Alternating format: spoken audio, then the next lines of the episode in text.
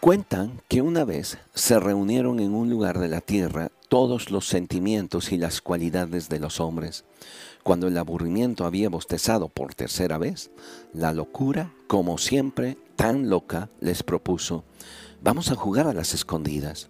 La intriga levantó la ceja e intrigada, y la curiosidad, sin poder contenerse, preguntó, ¿a las escondidas? ¿Y cómo es eso? Es un juego, explicó la locura, en que yo me tapo los ojos y comienzo a contar desde uno hasta un millón. Mientras ustedes se esconden, cuando haya terminado de contar, el primero de ustedes al que encuentre ocupará mi lugar para continuar el juego. El entusiasmo bailó, secundado por la euforia. La alegría dio tantos saltos que terminó por convencer a la duda e incluso a la apatía a la que nunca le interesaba nada. Pero no todos quisieron participar. La verdad, prefirió no esconderse. ¿Para qué? Si al final siempre la hallaban. Y la soberbia opinó que era un juego muy tonto. En el fondo, lo que le molestaba era que la idea no hubiese salido de ella. Y la cobardía prefirió no arriesgarse.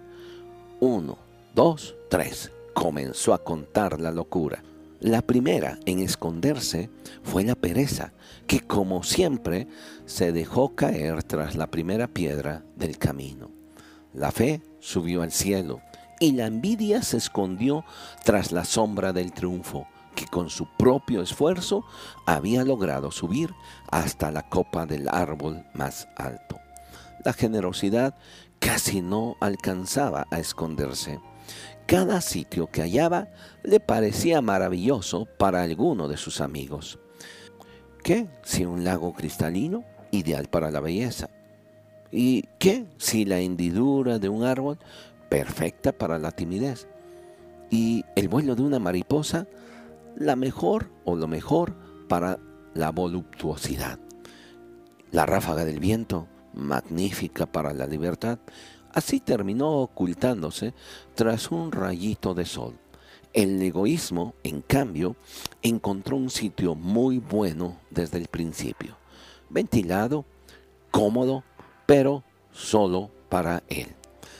Mentira, en realidad se ocultó detrás del arco iris. Y la pasión y el deseo en el centro de los volcanes. El olvido, se me olvidó dónde se escondió, pero eso no es lo más importante. Cuando la locura contaba 999.999, el amor aún no había encontrado un sitio para esconderse, pues todo se encontraba ocupado, hasta que divisó un rosal y enternecido decidió esconderse entre sus flores. Un millón, gritó la locura, y comenzó a buscar. Primero encontró a la pereza a solo tres pasos de una piedra. Después escuchó a la fe, discutiendo con Dios en el cielo sobre zoología. A la pasión y al deseo lo sintió en el vibrar de los volcanes. En un descuido encontró a la envidia y claro, pudo deducir dónde estaba el triunfo. Al egoísmo no tuvo por qué buscarlo, ni qué buscarlo. Él solito salió disparado de su escondite que había resultado ser un nido de avispas. De tanto caminar, sintió a la sed. Ya cerca del lago, descubrió a la belleza. Y con la duda resultó más fácil todavía, pues la encontró sentada sobre una cerca, sin decidir todavía en qué lado esconderse. Así fue, encontrando a todos, al talento entre la hierba fresca, a la angustia en una oscura cueva, a la mentira detrás del arco iris. Mentira, si ella ya estaba en el fondo del océano, perdón. Y hasta al olvido, que ya se había olvidado, que estaba jugando a las escondidas. Pero solo el amor no aparecía por ningún sitio.